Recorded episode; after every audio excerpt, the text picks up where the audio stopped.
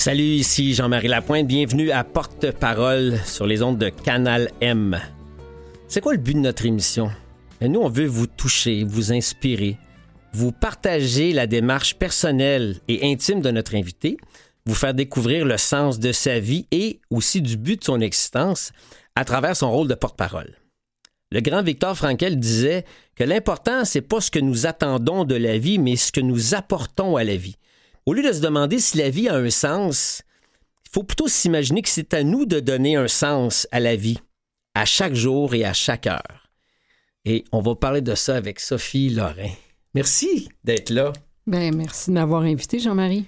C'est un cadeau de m'offrir ce temps-là avec toi parce que, tu sais, ce métier-là qu'on a, on, est tous les deux des filles d'eux, des fils d'eux. Oui, oui. Puis on, chemine depuis plusieurs années en parallèle, mais de temps en temps, tu sais, quand on se croise, mm-hmm. on a partagé des plateaux de temps en temps ensemble, il y a toujours un petit instant de, de complicité, de chimie et je le dis, je me lance des fleurs, mais en même temps d'admiration mutuelle. Je sais que tu me l'as déjà dit, puis c'est réciproque.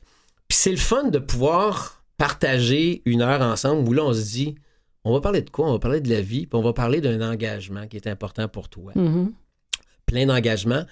Mais pourquoi toi, tu as décidé d'être porte-parole? On va nommer la cause après, mais avec tout l'horaire que tu as, toutes tes responsabilités, pourquoi tu as décidé de t'engager?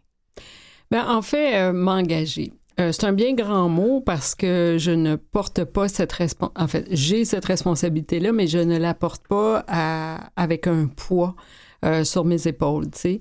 Dans le sens, premièrement, euh, dans cette fondation-là, on est six porte-parole. Il y en a un qui est décédé, je crois pas qu'il a été remplacé. Mm-hmm. C'était Michel Louvain. Ah. Euh, puis on était plusieurs porte-parole pour plusieurs raisons, mais je, ce qui était intéressant, c'est que cet hôpital-là, parce que c'est l'hôpital Charlemagne pour ne pas le nommer, mm-hmm. avait décidé de faire une campagne de financement avec plusieurs porte-paroles et de donner, et là j'espère que je me tromperai pas, là, mais il donnait la parole, la Fondation donnait la parole aux, départements, aux différents départements de l'hôpital pour que les départements en question choisissent un ou une porte-parole. Et donc, d'où l'idée d'avoir plusieurs porte-paroles. Et euh, pour ce qui est du département de l'urgence de la Fondation, c'est eux qui euh, avaient soumis ma candidature. Et euh, j'ai été approchée par ce biais-là pour, euh, pour représenter l'urgence. Suite à? Suite à la série? Suite, à, Béatrice, en ah fait. Ah oui? Suite à, la série Au secours de Béatrice où je jouais ben euh, une urgentologue. Tu sais, tu le sais, hein, tu es dans le métier, c'est souvent comme ça. Ce qu'on représente momentanément à la télé euh, ben, fait souvent euh, réfléchir les, hmm. des gens qui sont à la recherche de porte-parole en se disant Ah, ben tiens, ça pourrait être ça. Et je me souviens, j'ai aussi aidé une fondation pour qui venait en aide aux aidants naturels à l'hôpital Notre-Dame où j'ai servi de porte-parole là aussi à la, semaine des aidants naturels, donc mmh. semaine ou mois en tout cas. Et donc euh, j'ai accepté ce, poste-là. Euh, pour aussi une raison bien précise, parce qu'il est arrivé quelque chose entre-temps que je vais te raconter mmh. et qui m'a beaucoup touchée, c'est-à-dire euh, la fondation, quand le département de l'urgence m'a choisi, euh, la jeune fille qui, s'était occupée de, cumuler les noms que les gens voulaient à l'urgence, avait donné, tout ça, c'est la fille, elle, elle était euh, infirmière en chef, je crois, au triage de l'urgence et c'était la fille d'un comptable de production, donc de cinéma, de télévision très connu dans notre milieu et euh, Serge euh, m'avait contacté en me disant Écoute, voici, je te donne dans le détail. Il cherche des porte-paroles. Ma fille a soumis ton nom. Est-ce que tu accepterais? Puis j'ai fait avec plaisir. Ça va me mm-hmm. faire plaisir. Et donc, euh, c'était juste un petit peu avant Noël à cette époque-là. Et à un moment donné, j'avais moins de nouvelles. Je, me demandais qu'est-ce qui se passait. Puis euh, écrit à Serge, puis il me dit, écoute, euh, ma fille est très malade, est tombée soudainement très malade. elle est elle-même en, ce moment soignée à l'urgence. je te reviens. Et il me revient un peu plus tard, ben ma fille est malheureusement aux soins intensifs. Hmm. sa fille venait d'attraper une bactérie mangeuse de chair. Ah. Et ça a fait des ravages dans son corps et elle ne s'en est pas sortie. Oh. Et elle en est donc décédée. Et donc, pour moi, ça devenait absolument un honneur encore plus, si hmm. tu veux, d'honorer la mémoire de cette jeune femme-là qui était euh, décédée en laissant derrière elle deux jeunes enfants et son mari et, sa famille et de, représenter euh, l'urgence de la fondation. Mais tu avais déjà dit oui. Tu avais déjà ben donné ton nom, tu étais impliqué. Mais là, c'est encore récent, plus important. Ce cours de Béatrice, là, c'est quoi? C'est 2019, 2018? Euh, non, non, c'est un petit peu avant ça parce que 2019, là, moi, je, 2020, c'est la pandémie. Donc, je te dirais en 2016, puis ouais, entre 2015 et 2018 à peu près. Enfin, on l'a fait euh, quatre ans. Alors, euh, moi, je suis bien, bien poche avec les années, Jean-Marie. Fait que ça se peut que quelqu'un te téléphone puis fait « Ah, dis n'importe quoi, c'est 2013-2017 » t'as des, as des marques de projets, tu sais que tu as fait tel projet, mais dire que ça, c'est en telle année précise. Non, c'est drôle. Moi, ça je fonctionne par rôle ou par projet. Dans ma tête, ça s'incruste comme ça. Donc, t'avais pas le choix de continuer à dire oui par. Ben, ça m'a Pour l'honneur. Ah, ça m'a, oui. à la mémoire. à la mémoire de. Oui, à la mémoire. Ça m'a euh, profondément bouleversée. Hmm. Et puis, euh, euh, puis on était plusieurs, dont, euh, bon, dont Michel Louvain, mm-hmm. qui est décédé il y a ben, quelques temps. Donc, je sais pas, là, on a peut-être tous été remplacés récemment, mais à, date, non, je pense qu'on est encore là, là puis Michel aussi. Puis je trouvais ça le fun aussi, cette idée d'avoir plusieurs personnes pour pour euh, représenter, si tu veux, différents univers de, du monde médical. Parce que dans un hôpital, il y a tout. Mm-hmm. hein? Il y a l'urgence, mais il y a l'oncologie, il y a la, natalité, il y a, il y a, plein de départements, la cardiologie, nanana, soins palliatifs, limite. Ouais. Donc, plusieurs visages, plusieurs, plusieurs porte-paroles. Oui. Donc, toi, ton engagement est encore là. Tu es encore oui, présente ben, dans il est encore là. Je suis encore présente. Euh, c'est sûr que quand tu vas à l'hôpital, il y avait ma grosse photo là, qui ouvrait les portes de l'ascenseur. mon gros nez se séparait en deux. narine droite, narine gauche. Gauche. Puis là, tu rentrais dans l'ascenseur. Mais j'ai des gens qui m'ont euh, écrit Ah, ben, je vais à des traitements, soit de chimio ou d'autres traitements, puis je vous vois, puis ça me met de bonne humeur. Ben, ne mhm. serait-ce que, que pour ça. Pourquoi pas? Hein? Pourquoi pas? Ben, en fait, Tout ce qui peut alléger un temps soit peu la souffrance ou la détresse. Ben, il y a, y a la Sophie Lorrain, mais il y a aussi les personnages que tu incarnes qui amènent aussi du réconfort, ah, mais qui, fait vivre plein d'émotions ben aussi. Oui, qui sont bien plus forts que la que Sophie Lorrain elle-même, tu comprends, qui sont euh, parce que tu sais, euh, nos personnages sont toujours magnifiés, sont toujours euh, édulcorés, il y a mhm. toujours quelque chose de puissant à travers les personnages. Alors c'est sûr que si ça si ça fait du bien, pourquoi pas? Puis tu sais, cette série-là, en plus, étonnamment, ce qu'on n'avait pas vu à l'époque, hmm. on n'avait pas du tout saisi, parce qu'au secours de Béatrice, d'abord et avant tout, c'est l'histoire d'une femme qui se retrouve devant son psy euh, hmm. euh, une fois ou deux fois par semaine, puis qui s'ouvre, tu sais. Hmm. Et on voit euh, les, les, si tu veux, les les rebondissements de cette thérapie-là sur son travail, sur sa vie de tous les jours, en fait son quotidien. Et puis elle revient la semaine d'après, puis elle se reconfie. Puis mm. on voit l'évolution de sa psyché, puis de, de, ce, de cette thérapie-là à travers ces rendez-vous-là. Mais ce qui est extraordinaire euh, là-dedans, c'est de voir que, euh, oui, la, la, thérapie était encore quelque chose, puis on parle pas d'années 80, 90, ni 70, là, mais d'années dans le, milieu des années de, 2010, euh, était encore quelque chose de très, très incompris, de très, beaucoup plus tabou qu'on ne le croyait.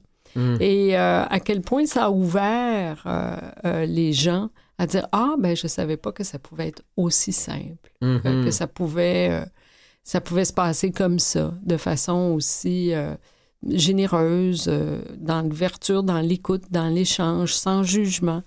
Euh, ça, on l'avait pas, euh, on n'avait pas deviné que les gens étaient si peu renseignés là-dessus. Non, on a encore des vieux clichés là, de, patient qui est couché sur le dos puis. Ouais, avec des électrochocs, tu comprends? Mm. là, il y avait quelque chose soudainement. Alors, pour te dire des fois, tu sais, comme quand je dis nos, nos, nos, nos personnages magnifient quelque mm-hmm. chose, ben c'est ça, tu sais, tu rentres dans des univers des fois, puis c'est insoupçonné ce que ça peut apporter, c'est insoupçonnable ce que ça peut apporter à autrui. c'est tellement enrichissant, entre autres, oui, les rôles, mais le bénévolat qu'on fait aussi. André Robitaille m'avait déjà dit que c'est pas payant le bénévolat, mais c'est enrichissant. D'ailleurs, j'aimerais ça que tu me parles. Tu sais, tu m'as parlé avec émotion du décès de, cette femme, cette infirmière, qui t'avait recruté comme porte-parole avec euh, la complicité de son père. Mais une fois que tu es là, une fois que tu es dans les médias, puis que tu vas en parler, puis que tu t'en vas sur le terrain, tu t'en vas à l'hôpital, et que oui, il y a l'entité du personnage qui est là, mais il y a aussi la Sophie Lorrain qui est là, puis qui a une vie avant, pendant et après. Tu le vis comment, toi, ce rôle-là, puis tu te sens comment? Moi, c'est très euh, contradictoire, euh, Jean-Marie, parce que je suis toujours un peu gênée. J'ai toujours l'impression qu'il faudrait quasiment que je sois à porte tous les jours pour accueillir les gens. Or, Or, c'est pas le cas. Hmm. Euh, pour justifier ton rôle? Oui, oui, en fait, c'est comme si, ben non, prenez-moi pas moi parce que je serais pas là, tu sais. Mais c'est pas vrai parce que j'ai fait des, des, levées de fonds, j'ai, j'ai donné mon temps pour différentes causes, tout ça. Euh, mais c'est juste qu'il y a, y a quelque chose chez moi, il y a toujours une forme de culpabilité judéo-chrétienne qui vient se loger quelque part. Et je ne sais pas d'où ça naît, je ne sais pas ce que ça veut dire. Mais dans le fond, je me dis, des fois, je pourrais pas euh, être là tous les jours, je pourrais pas rien changer. Puis si la fondation m'appelle pas, ça veut dire qu'ils n'ont pas besoin de moi, tu comprends? Mm-hmm. Mais je vais m'impliquer de, de, plusieurs façons, c'est-à-dire que euh, quand ils ont besoin de moi, je suis là. S'il y a une autre fondation qui m'appelle pour autre chose, puis que je juge qu'il euh, y a un réel besoin, puis que je peux faire quelque chose, je mm. vais y aller.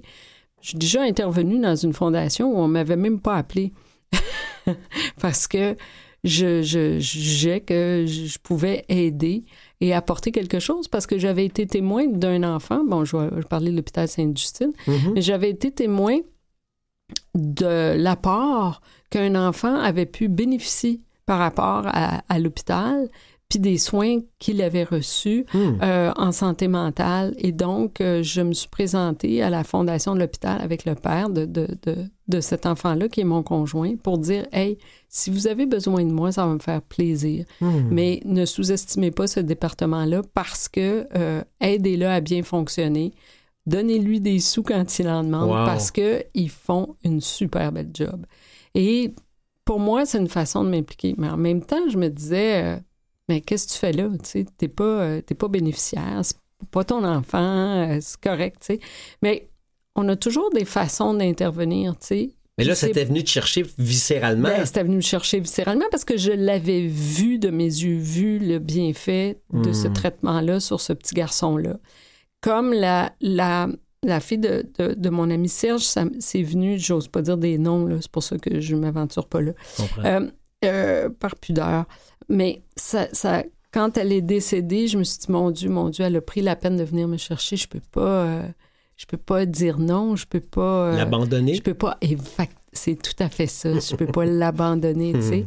Alors, c'est probablement que ça vient de là, cette culpabilité-là. C'est de la peur d'abandonner les gens si, euh, si toutefois je suis pas assez disponible, tu sais. Ah, ouais. Ouais. Mais en même temps, c'est parce que tu es consciente de ce que tu reçois en retour.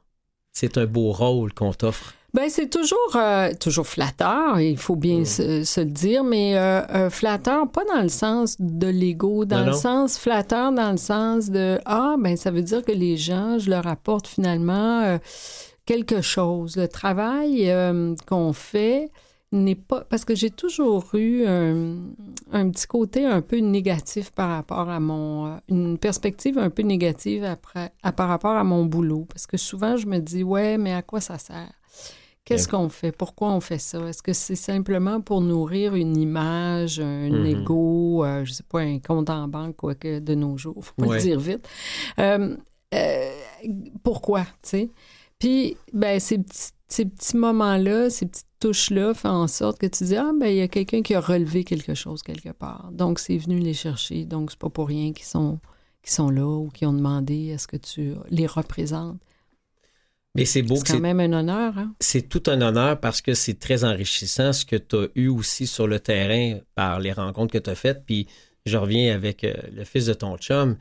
Tu sais, tu l'as vu, là. Tu as, vu, as, vu comment cet enfant-là et la famille ont bénéficié de ce service-là. Donc, tu as carrément débarqué et As-tu offert ton rôle de porte-parole à eux? Ben, je leur ai dit, si jamais vous cherchez un une porte-parole et euh, pour ce segment-là en particulier de l'hôpital, dans la fondation, ça me fera plaisir. Vous pouvez compter sur moi. Puis là, ils ont fait, ben non, ben on est correct, on est correct, là, mais je sais plus, je sais plus lequel des deux était le plus, euh, plus gêné. Mais en même temps, euh, je sais qu'ils ont tous les porte-paroles qu'il faut, mais tu sais, en, en, nous, on venait de faire mm-hmm. aussi une série sur la santé mentale qui s'appelait Sortez-moi de moi. Ah oui. Et qui parlait de, d'intervenants au sein même, bon, c'est, une série euh, dramatique, là, c'est, roman, c'est romancé, mais il en reste pas moins que euh, c'était des gens qui travaillaient en soins de santé mentale, puis on se disait, ben, tu sais, la ligne est mince à un moment donné, là, de la frontière entre être bien, être moins bien, puis qu'est-ce qui arrive quand ces gens-là sont atteints, tu sais, puis comment ne pas, euh, mm-hmm. comment ils font pour ne pas la franchir, la, la, frontière, puis pas tomber de l'autre côté, là, tu sais?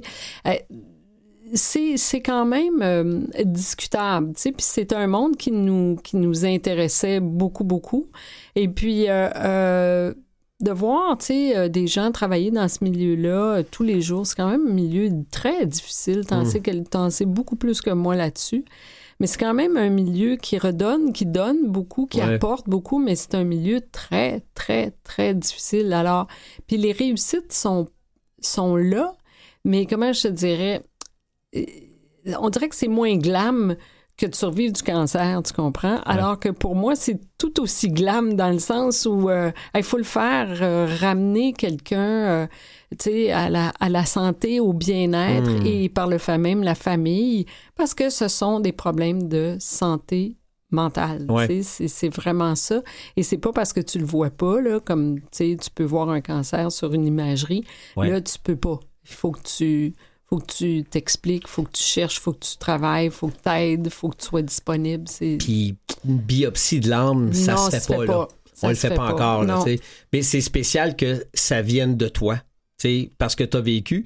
Donc, tu proposes ton rôle de porte-parole, mais encore là, c'est avec une histoire vécue. On te demande d'être porte-parole basé sur un rôle. Ouais. Et là, c'est le rôle de ta vie aussi. C'est dans ta vie que ça se passe.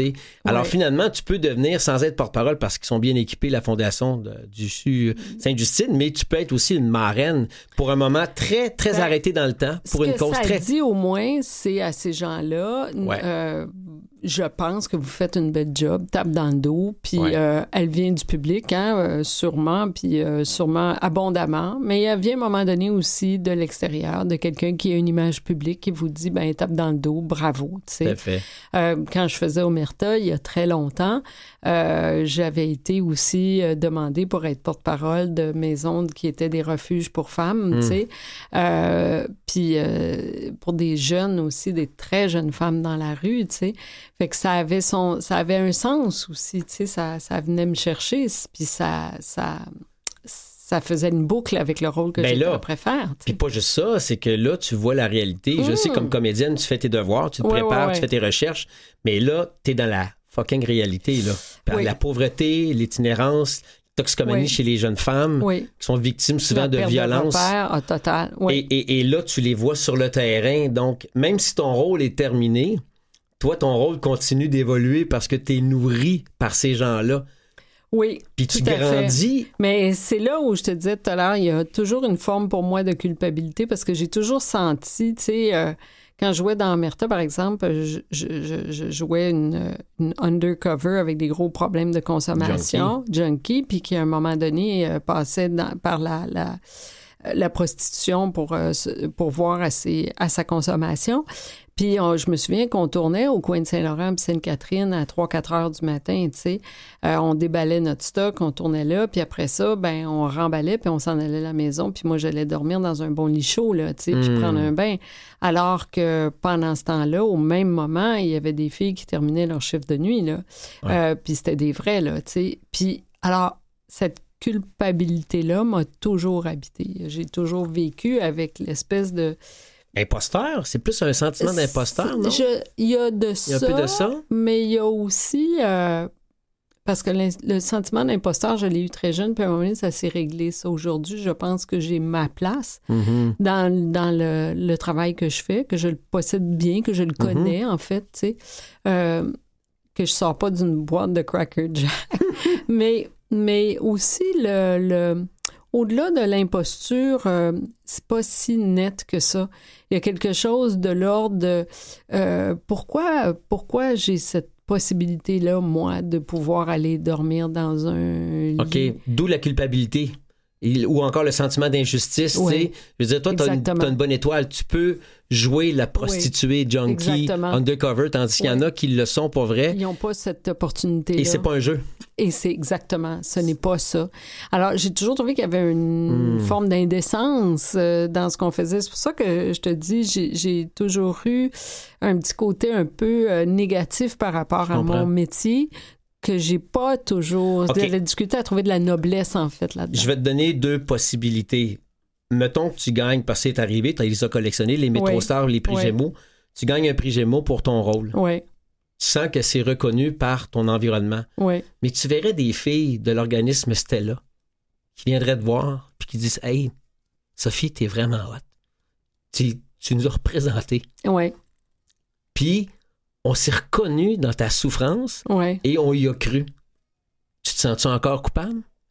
Ah, c'est sûr que moi, euh, l'approche de quelqu'un qui viendrait me voir comme les filles de l'organisme, c'était là. Mm-hmm. Moi, fuck ton gémeau, là. Je veux dire, pour moi, c'est c'est une belle reconnaissance, mais la, la vraie reconnaissance, ben, c'est ces filles-là.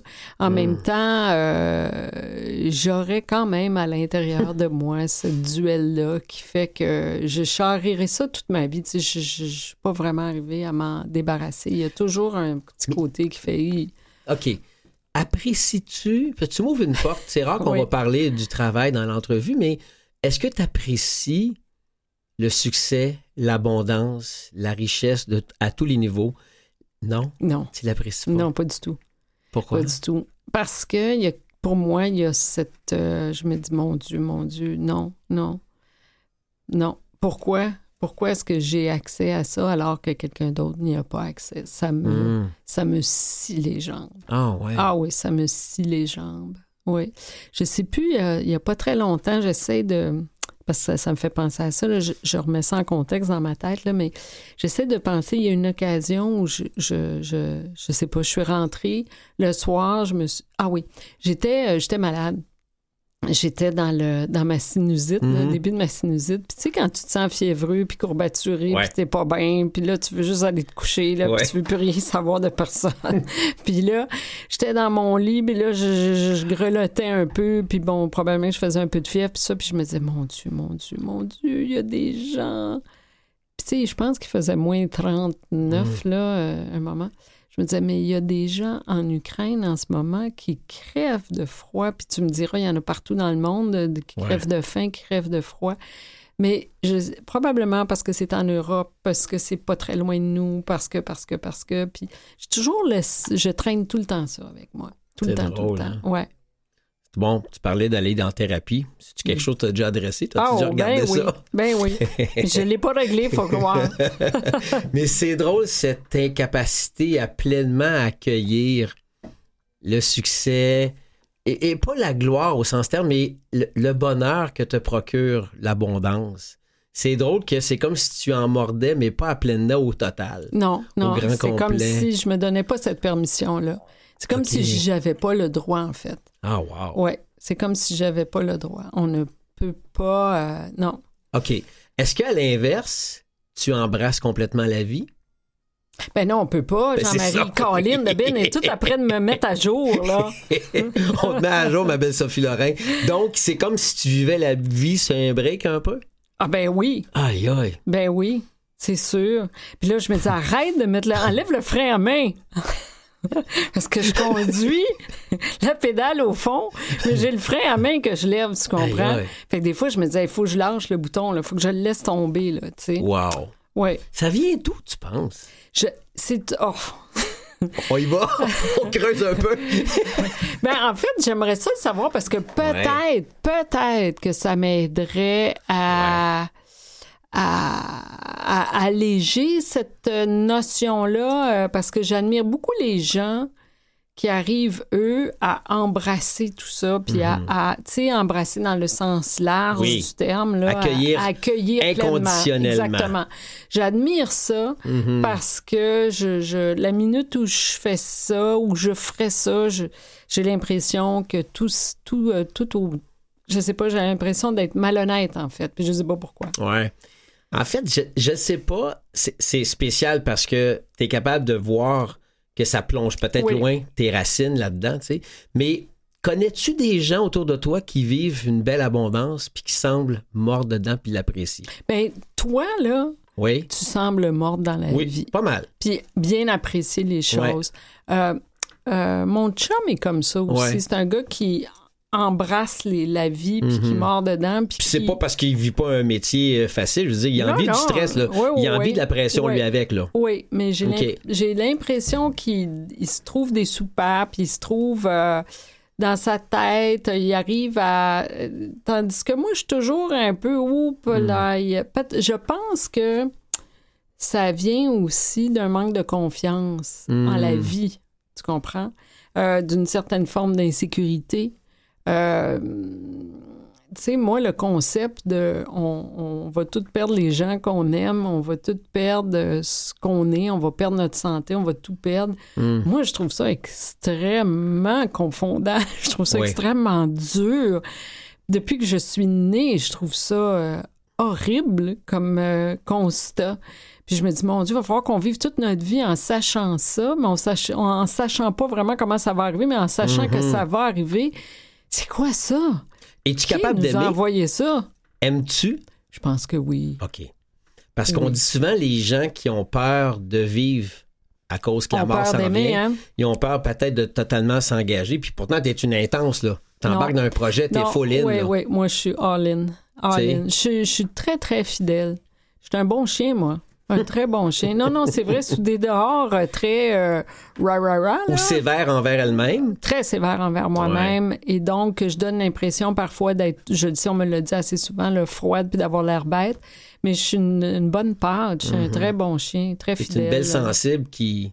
Moi, je, suis vraiment bien dressée en plus. Mais ta sensibilité, tu vas probablement, ou ta vulnérabilité plutôt, tu vas l'offrir avec tes choix. C'est toi qui choisis le monde à qui tu te rends vulnérable. Je pense que oui, oui, parce que c'est c'est extrêmement euh, pour moi euh, pas dangereux, je dirais, mais déstabilisant en fait. Tu sais. Alors, euh, puis je peux facilement être pas blessée, mais déroutée. Mm-hmm. Alors, je, je, je, je, choisis mon monde. Mais tu sais, Jean-Marie, là, tu vas tu vas me rejoindre, je pense un peu là-dessus, dans, dans, dans le sens où quand je te vois, je sais que tu es un fils de. Tu sais que je suis une fille de. Oui. Et il y a un lien, là. Mm-hmm. Je ne sais pas si tu comprends ce que je veux dire. Alors, pour moi, ce lien-là, mm-hmm. même si on ne se croise pas, on ne partage pas un quotidien ensemble, tout ça, mais je sais qu'il y a une reconnaissance instantanée. Et dans cette reconnaissance-là, pour moi, il y a mm-hmm. une forme de confiance. Complètement. Puis on partage les, les mêmes bases. Oui. On, s'entend que c'est Denise Filiatro, Jean Lapointe, c'est des monuments au Québec. Oui, tout à fait. Et c'est des gens qui ont fait la pluie et le beau temps. Et c'est des gens qui ont connu une immense réputation, un grand succès. Euh, une grande carrière. Et ça vient aussi avec une pression qu'on se met sur les, sur les épaules, toi puis moi. Fait probablement bien plus que mon père m'en a mis lui-même sur mes ah. propres épaules, puis ta mère aussi, tu sais. Oui, oui, on est bien capable, on va... Parce que le nombre de fois que ta mère m'a parlé de toi, puis de Daniel, ta sœur, là, c'est toujours dans des beaux mots. Tu vois, mais nous autres, on le sait pas. c'est ça. c'est souvent ça. Toujours pareil. Ben, puis le nombre de fois que j'entends des fois les gens me dire Hey, ton frère, ton père est tellement fier de toi quand t'as fait telle affaire. Ah ouais, ben, dis qu'il m'envoie le texto, là. j'ai pas eu de message encore, tu sais. Puis je sais qu'il le fait. Il le fait plus en vieillissant. Oui, je pense qu'il a. T'as raison. Quand sa vulnérabilité probablement prend le dessus. À, dessus, sa, sa maladie, sa fin, fin de vie, tout ça.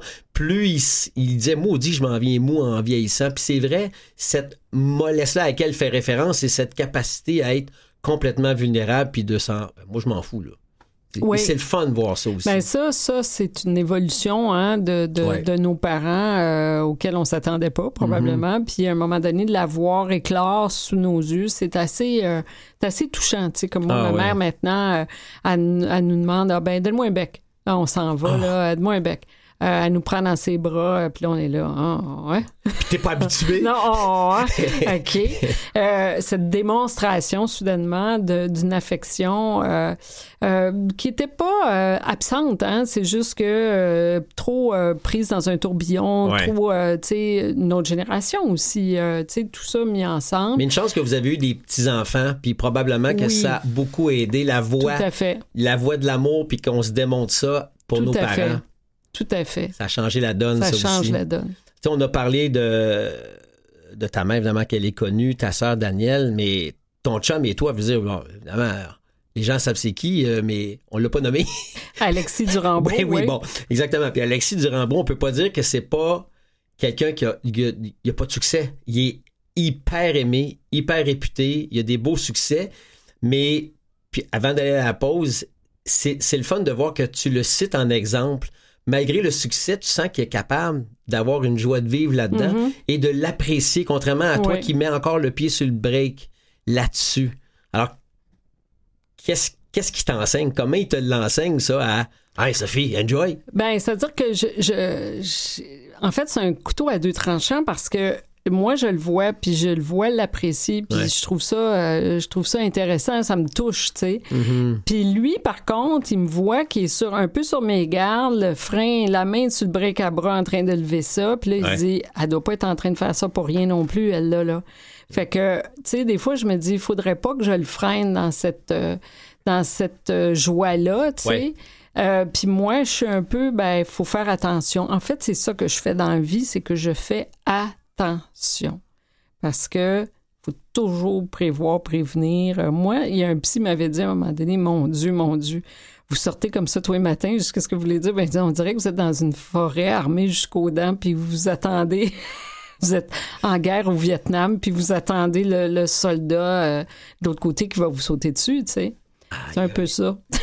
ben écoute, je sais pas si ça peut t'amener une réflexion, mais moi, ce qui m'a aidé mhm. beaucoup, à cette forme de sentiment de, ah mon Dieu, il y en a tellement qui sont pires que moi. Puis c'est quand j'avais de l'abondance, peu importe que ce soit du temps ou de l'argent, et c'est Yvon Deschamps qui me l'a appris, c'est que je l'ai partagé.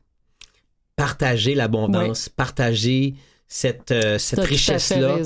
C'est, c'est, ben, regarde, si c'est pour me soigner dans ma culpabilité, je vais en donner. Puis Judy Richards avait déjà dit ça. Elle nous avait raconté l'anecdote parce que papa et Yvon étaient des grands amis. Puis à un moment donné, Yvon, il a fait énormément d'argent. C'est un gars qui vient de Saint-Henri, quartier très, très, très, défavorisé, très défavorisé à l'époque. Et elle avait dit à, Yvon, ben, Yvon, si l'argent est pour te rendre malade, donne-la, ouais. Donne-la. C'est ce qu'il a fait. Il en a donné. Ben, le centre qu'il a fait est absolument. Exactement, sur de la visitation. Bon, évidemment, à Montréal, euh, il a donné énormément au défi sportif Altergo. Il a donné énormément des, des tonnes d'argent sans nécessairement recevoir des reçus d'impôts en retour. Donc, tu vois, lui, là, c'est ça. L'a soigné. Je pense que ça, euh, tu as raison. Tu as tout à fait raison. Mm. C'est une façon de. Moi, je suis très dans le. faut donner au suivant. Tu sais. Mm-hmm. Parce que, bon, aujourd'hui, euh, de par ma position, euh, mon chum et moi, on est producteurs d'une petite compagnie de, de production qui s'appelle Also. Puis, évidemment, on, fait de la série, on en produit, on en réalise, tout ça. Mais mm. quand les gens m'écrivent pour une audition ou quand mm-hmm. ils demandent, ben moi, je, je, je tu sais, je passe l'information, je, je, je l'envoie au casting, puis je me dis, s'il y a mm-hmm. quelque chose, si vous pensez que si c'est bon, c'est.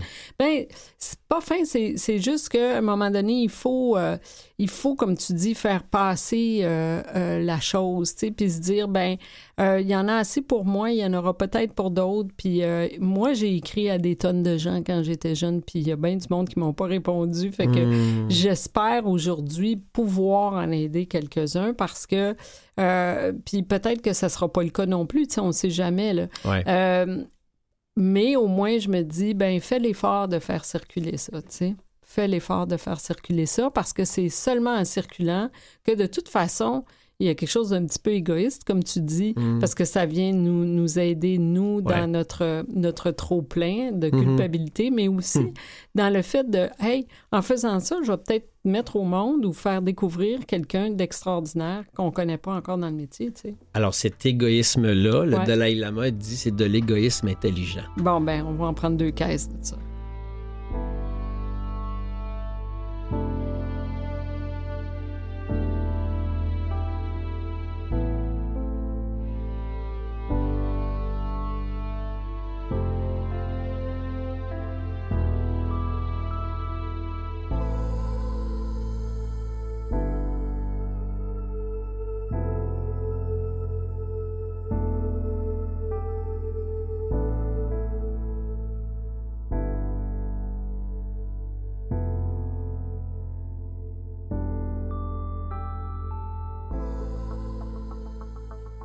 Vous êtes à, l'antenne de Canal M. Vous écoutez l'émission Porte-Parole. Ici Jean-Marie Lapointe. J'ai le bonheur d'être avec Sophie Lorrain. On vient de passer une belle première demi-heure, mais est-ce que tu sais ce qui t'attend pour la deuxième demi-heure? Pas en tout. Tu connais pas le concept. Hein? Check bien ça. Dans ce petit chapeau.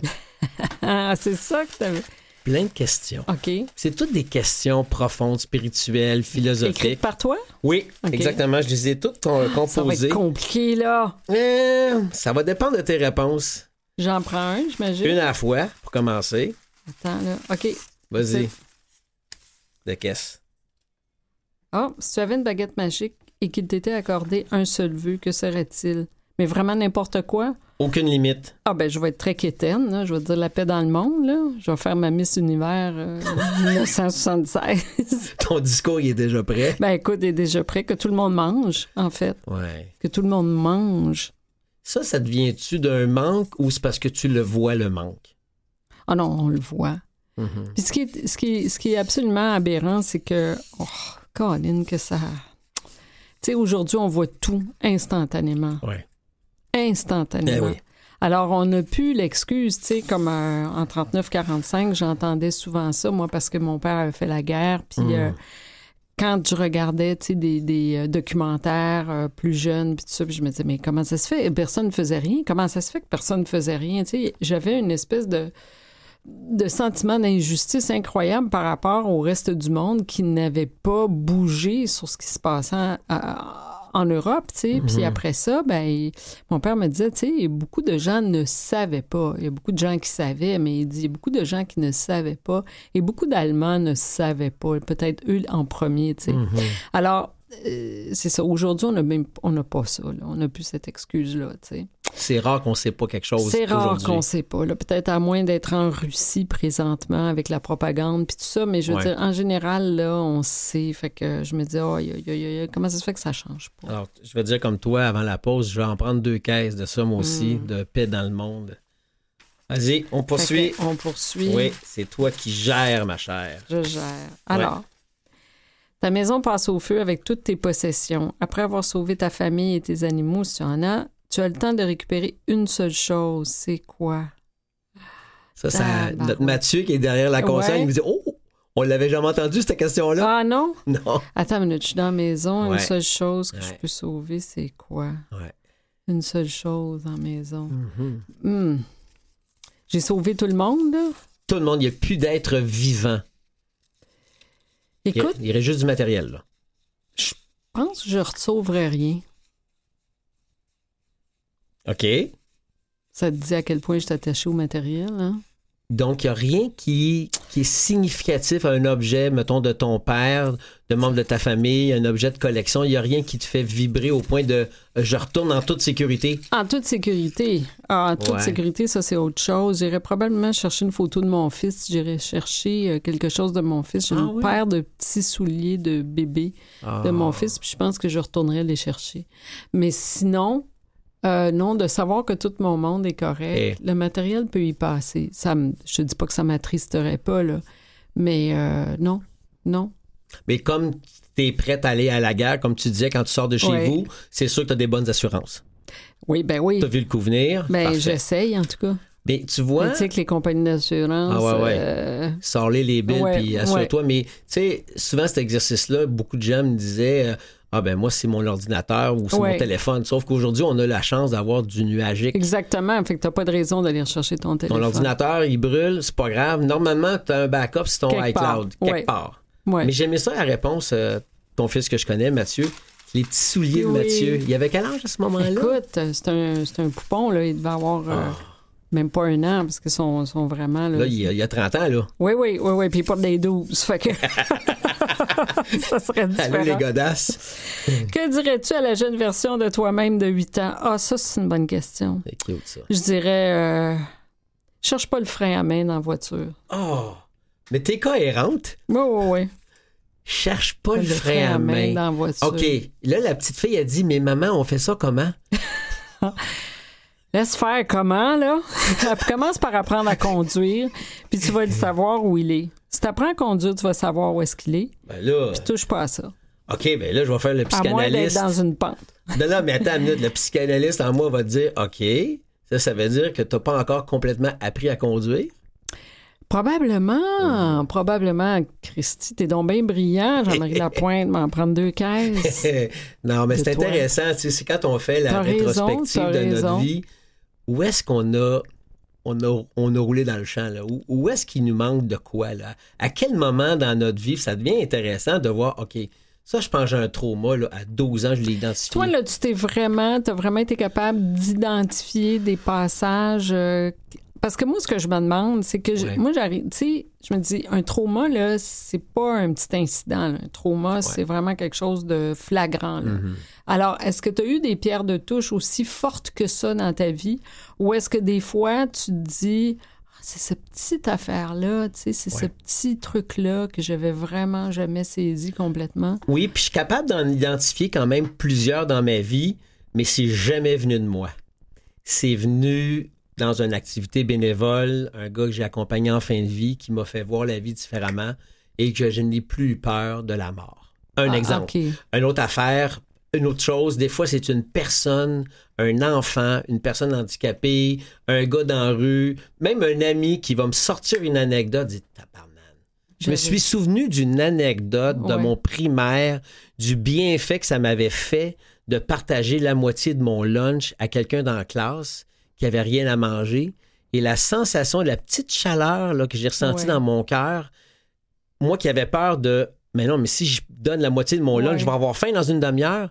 Mais cette peur-là a disparu, a fondu comme neige au soleil quand j'ai vu la face du gars qui était content de manger mon lunch. Ça m'a fait une joie. Donc déjà là, là j'ai connecté à une joie profonde que j'ai ressentie. C'est quelque chose de tellement simple. Oui. Donc, attendons pas un, coup, de génie. Oui un éclair pour comprendre quelque chose qui va nous guérir à, la vie, à la mort. Tu sais. C'est des surprises. Mais Puis pour tu dis que c'est en accompagnant quelqu'un dans la mort que tu n'as plus peur ah de la mort? Ah mon Dieu, oui. Ah oui, vraiment, vraiment. Laurent Pilon, je le nomme assez souvent. C'est une longue, longue, longue histoire, mais tu sais, je l'ai raconté dans un, dans un YouTube, dans, dans les, euh, les TED Talks. On m'avait invité à faire un TED Talk. Ben, je vais aller chercher ça. Tu, vas comprendre, puis les gens qui nous écoutent, je ne vais pas le raconter au complet, c'est trop long, puis c'est une entrevue avec Sophie Lorrain, c'est elle que je veux entendre. Mais, vous irez écouter le TED Talk. Le TED Talk sur justement, là, c'est comme si j'avais guéri quelque part de la peur de la mort. Mm-hmm. Ça, c'était instantané. Instantané. Vraiment. Ah, ben, je vais aller chercher ça. je pense que ça va te parler. Même si c'est pas ça qui te fait le peur, tu vas faire une, transposition. Ailleurs. exact. Euh, quelle est ta plus grande peur? Ben là, on vient d'en parler. de la mort? Mm-hmm. Oui. En fait, tant de la mort? Ah, ben, qu'est-ce que tu veux? Attends une minute. On parle-tu de la souffrance? On, pense, on parle-tu du cœur qui arrête de battre? On, pense, on parle-tu de ce qu'il y a après ou pas? Est-ce qu'on. toi, tu penses qu'il y a quelque chose après? Oui. oui. Moi, ah, oui? ah, moi, j'y crois. Moi, ben, en fait, j'y crois comme la foi. Tu sais, la foi, là, c'est de croire à la lumière quand tu es dans la noirceur. Hein? T'as pas une preuve de lumière, mais tu crois, ça fait du sens en toi. Moi, avec toutes les études que j'ai faites, les recherches, la, la philosophie bouddhiste, je crois qu'il y a quelque chose. Mais même si une personne croit qu'il y a un paradis, moi, je l'encourage à croire ça, parce que c'est mhm. parfait, ça fait du sens pour elle ou pour lui. Mais moi, je suis persuadé que quand on finit notre vie, puis notre corps s'arrête, c'est pas comme si on ferme les lumières. C'est le début d'autre chose. OK. Moi, je le sens que ça fait du sens pour moi. Toi? Je ne sais pas. Probablement que c'est pour ça que j'ai la main sur le frein à main, tu comprends? Ah, entre autres. Euh, parce que j'ai l'impression, j'ai bien mm-hmm. l'impression, parce que c'est bien tout ce qu'on a, que, que, je contrôle les dérapages, tu sais, alors que ne contrôle rien pantoute. Euh, parce que la vie, elle scénarise ça comme ça il tente, elle s'en fout de toi, tu sais. Même quand le scénario est ultra prévisible, ben, il se passera pas comme tu pensais qu'elle allait se passer, tu sais. Euh, mais il y a une comme je te dis, ça restera toujours, je te disais plutôt pour moi, un grand questionnement, cette, cette euh, notion qu'il faille passer à travers la vie en sachant qu'on va tout perdre jusqu'à la vie elle-même. Mm-hmm. Ça me. Je trouve ça terrifiant, terrorisant. Et il n'y a pas une journée où je, je, pense pas à ça. Donc, si tu as peur de justement la mort, ou peur qu'il n'y a peut-être rien après, c'est pour ça que non, non, non, je veux pas que ça arrête. Ouais. Ben, la logique pourrait nous dire, comme la citation qui dit la mort ferme les yeux du mourant, mais ouvre ceux du vivant, on les ouvrirait encore plus grands pour encore plus mordre dans la vie, mais en même temps, toi, tu as ta main sur le break à main, là, tu break. Ouais, c'est Contradictoire, pratiquement. Mais tu sais, je suis un être humain, donc une contradiction sur deux pattes. Déjà là, hein? t'es plein de contrastes et de paradoxes. Qu'est-ce que tu veux faire? Ouais, mais en même temps, tu sais, quand je lis il y a des expériences de, de mort imminente, des gens qui ont, qui ont connu. Je suis persuadé, ben oui, parce que si ça t'intrigue, tu as dû lire là-dessus, tu sais. Puis ça te donne ça un peu de, de ben, réponse. Euh, Elisabeth Kubler-Ross, euh, euh, le docteur Moody, tout ce monde-là, à un moment donné, c'est sûr que tu fais tabarouette, tu sais. c'est pas des cons, là. Tu viens de nommer ben, des sommités, là.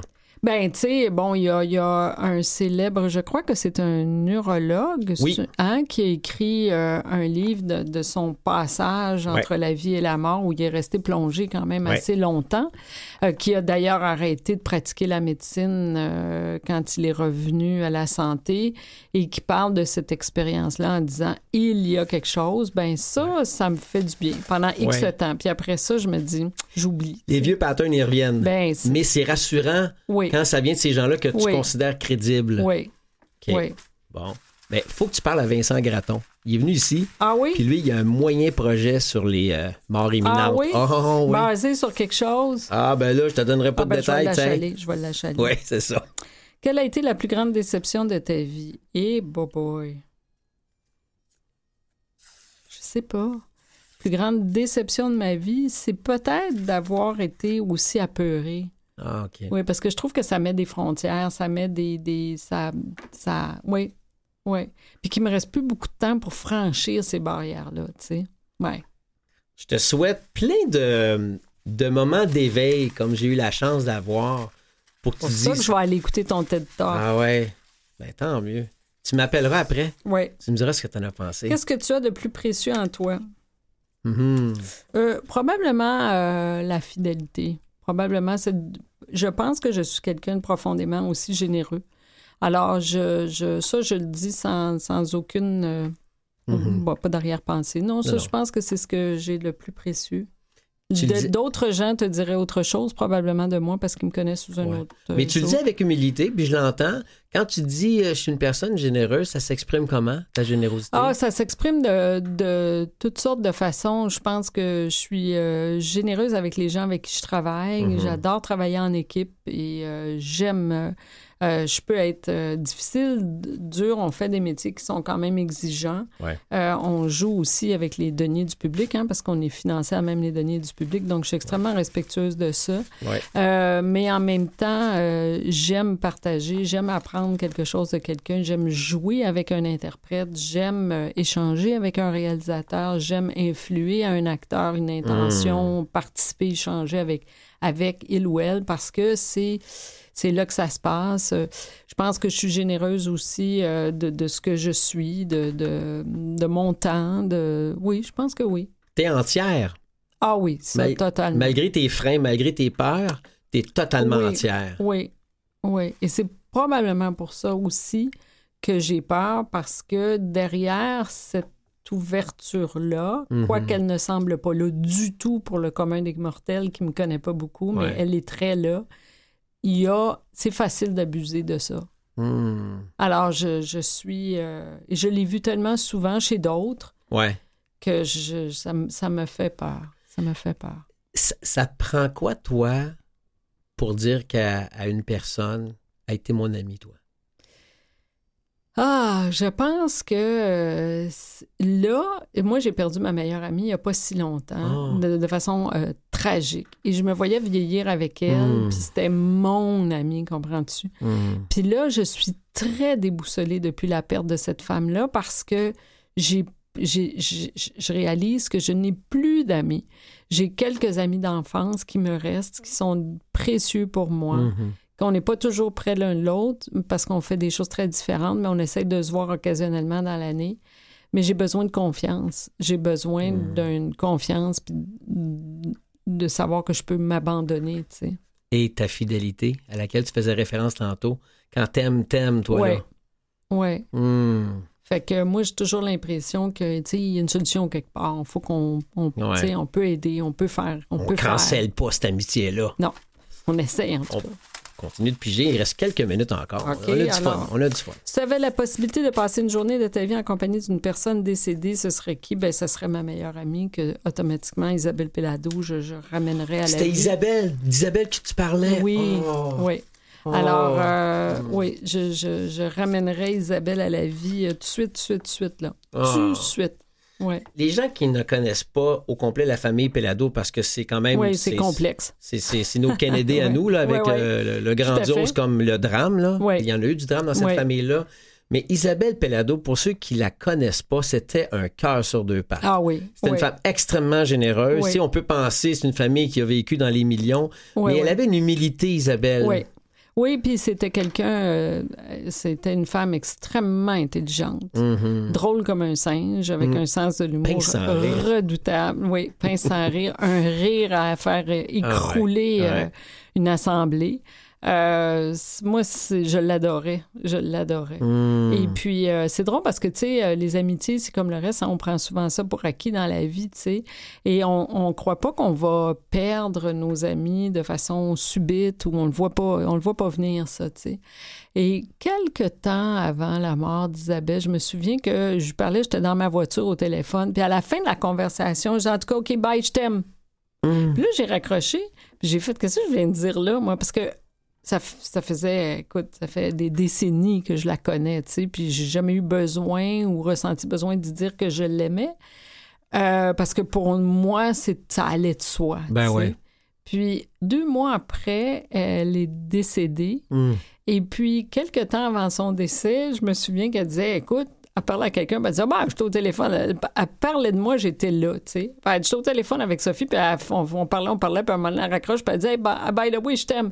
J'ai failli mourir au bout du téléphone. je pensais pas, j'avais entendu ça dans ma vie. Je me suis dit, pourquoi est-ce qu'elle me dit ça, là, elle? Puis elle dit, ça m'a fait plaisir. Puis là, je, je, me suis dit, mon Dieu, merci. Je sais pas ce qui m'est passé par l'esprit cette journée-là, ce moment-là. Je me revois encore dans ma voiture en train de dire ça. Puis j'ai dit, au moins, j'ai réussi à lui communiquer verbalement. Verbalement. Ça, ça a dû te soigner après. Mais après son décès, hein? Oui, je me suis rattachée à, à, ça. C'est beaucoup, beaucoup, beaucoup. On se laisse, même si tu n'as pas pu lui dire au revoir de vive voix de façon convenable, parce qu'elle est morte d'un accident d'auto euh, en hiver, là. Et, mais au moins, tu sais que tu lui as dit que tu l'aimais, puis elle aussi vous vous aimiez. Oui, oui, tout à fait. Puis euh, je pense que c'était incrusté mm-hmm. dans nous, c'était, ça faisait partie de nous, puis que si on n'avait jamais senti le besoin de le verbaliser, c'est parce que ça allait de soi. Oui, mais n'empêche que vous vous l'êtes dit. le fait qu'on se le soit dit à la fin de sa vie, je trouve ça assez incroyable. Ah. ouais. Beau cadeau, ça. Hein? Oui, beau cadeau. Ça, ça t'enlève une culpabilité, hein? Ça, ça l'aide, comme dirait l'autre. Ça l'aide. Ça l'aide. Euh, ça avait la possibilité de passer une journée de ta vie en compagnie d'un personnage historique. Ce serait qui? Mm-hmm. Euh, moi, j'aimerais bien euh, Charlie Chaplin. OK. Oui. oui, oui, oui. C'est bête, là. J'irais assez récent. mais oui, j'aimerais ça. J'aimerais ça euh, voir comment il s'est intéressé à cet univers qu'est le cinéma, comment il l'a construit dans sa tête, comment il mhm. l'a vu arriver, comment il a vu toute cette... Euh, je sais pas comment tout ça euh, a atteint son imaginaire, puis comment il l'a construit. Tu sais, qui venait d'une famille extrêmement pauvre, euh, mais pauvre comme la gale, puis il faisait des spectacles très jeunes pour essayer d'aider sa famille, puis après ça, il a aménagé en Amérique, puis tout ça, mais de voir comment euh, petit à petit euh, il a construit ce monde-là, cet univers-là imaginaire dans sa tête, oui. Et imaginaire, parce que ça prenait de l'imagination pour pouvoir concevoir ça, là. Oui, énormément d'imagination, d'intelligence, puis de, de, de procédés, de processus qu'on utilise encore aujourd'hui, somme toute, là. Ouais. C'est fou, hein? Ouais. Et euh, cette langue qui parlait, à- qui a parlé à tout le monde, à la terre entière. là. Ben oui. Ça remonte à quand la dernière fois que tu as pleuré devant quelqu'un? Quand tu étais seul? Point d'interrogation. Ah, non, mais le- ça, c'est. T'as, t'as comme deux questions. Ah, Ça remonte à quand la dernière fois que t'as pleuré? OK. Puis aussi, est-ce que t'as déjà pleuré récemment quand t'étais seul? As-tu pleuré devant Euh, quelqu'un? Oui, Oui, j'ai- c'était j'ai- quand? euh, J'ai-tu pleuré devant quelqu'un? J'ai-tu pleuré devant quelqu'un? Récemment? Mhm. Je m'en rappelle pas. Hmm. Moi, ça m'arrive, par exemple, de pleurer de rage. OK. Ouais. Pas nécessairement parce que je suis triste, parce que je suis en tabarnak. Ah ouais. Puis là, à un moment donné, ça veut sortir. Puis là, ben, T'as-tu un exemple? ben, tu sais, ça peut être une. euh, je suis en train, mettons, d'essayer de travailler sur quelque chose, puis ça marche pas comme je veux, là. Puis là, à un moment donné, là, ça. C'est pas une bêtise, là. Tu sais, c'est pas un caprice, là. Euh, ça vient. euh, Pas je- bébé gâté qui a pas ce qu'il veut, là. Non, pas non, ça. non, là. non, non, non, je me dis comment ça se fait que le monde voit pas ce que je vois en ce moment. Là? Comment ça se fait qu'ils comprennent pas là où on veut aller puis ce qu'on veut faire? Puis, tu sais, notre métier, c'est un métier de quêteux. Hmm. Ma mère disait ça, puis je trouvais qu'elle avait tellement raison. Euh, on est toujours en train de quémander, euh, Ouais. tu sais, que ça fait partie de, de l'ADN de ce métier-là. Tu es en train de demander une audition ou une production, tu es toujours en train de travailler quelque chose. Puis à un moment donné, de te faire dire non, non, non, non, non, ça devient tellement... euh, C'est lourd. C'est lourd. À un moment donné, ça devient lourd. Puis je, je me dis, oui, mais on a quelque chose là. Puis là, je Ouais. viens, là, tu sais, Ah la, gorge nouée, là, tu sais. Ah oui, Ouais. je comprends le feeling. Puis il y a une frustration. il y a- il y a- cumulative, en fait, Oui. qui fait qu'à un moment donné, tu deviens hypersensible euh, parce que tu te dis, mais je veux tellement bien faire, mais... il y a un peu d'injustice. Il y a un sentiment d'injustice oui, qui peut venir des avec fois, ça. Oui, oui, tout à fait. C'est sûr qu'il y a un sentiment d'injustice qui peut venir avec ça. Euh, justifier ça, je ne sais pas, parce que bon, euh, l'univers, en quelque part, il y a d'autres chats à fouetter que nous autres. non, mais ou encore, il y a aussi le fait que, hey gang, vous comprenez pas l'importance de, là. Oui, exactement. Mais ça, Ouais. c'est-tu juste nous autres qui voyons ça, c'est pour ça que je te dis, c'est C'est ton agenda à toi. c'est. Exactement, exactement. Écoute, euh, mon Mathieu me fait des signes Bon. au bord de la fenêtre. Mathieu, j'ai terminé. Oui, mais dis-moi, euh, tu vas me compléter la phrase. OK. Sophie Lorrain, c'est trois petits points. Tu dirais quoi? Oh, Jean-Marie, Sophie Lorrain, c'est je le sais-tu, moi? Point d'interrogation. Je ne sais pas. Donc, tu es encore à la quête de qui tu oui, es. c'est pour ça que ça m'inquiète, parce que comme je te dis, on a, tu sais, moins en avant qu'en arrière, fait qu'il faudrait que je le trouve, là, ça presse, là. Ah. Je te souhaite de te trouver, mais dans un processus bienveillant et rigolo. Ça, c'est le fun. Et Merci. rigolo. Il faut avoir du fun à Oui. cette recherche de Merci, qui on Jean-Marie, est. j'en ai besoin. Oh, puis merci. Merci à oh, toi. yeah, beau cadeau. C'est un amour. Ah, merci, toi aussi. Merci bien gros. Merci, Sophie Lorrain. Alors, euh, je veux dire, euh, en, en terminant, l'idée originale de cette série, ça vient de mon agente et amie Marie-Philippe Lemarbre. Euh, la musique que vous écoutez, ben, c'est mon petit côté DJ, c'est mes compositions. Le directeur radio, c'est Philippe Lapointe. Merci. Merci à Jean-Sébastien La Liberté, qui est le chef diffusion à Canal M. Mathieu Tessier à la mise en onde, à mise en onde, mais c'est aussi celui qui nous permet de vous voir, de nous voir et de nous entendre, parce qu'on va avoir euh, une chaîne YouTube pour nos émissions. Euh, merci à la responsable des réseaux sociaux, Gerly Ormelet. Ici euh, Jean-Marie Lapointe. Merci d'avoir été avec nous à cette émission de porte-parole, puis je vous dis à très bientôt.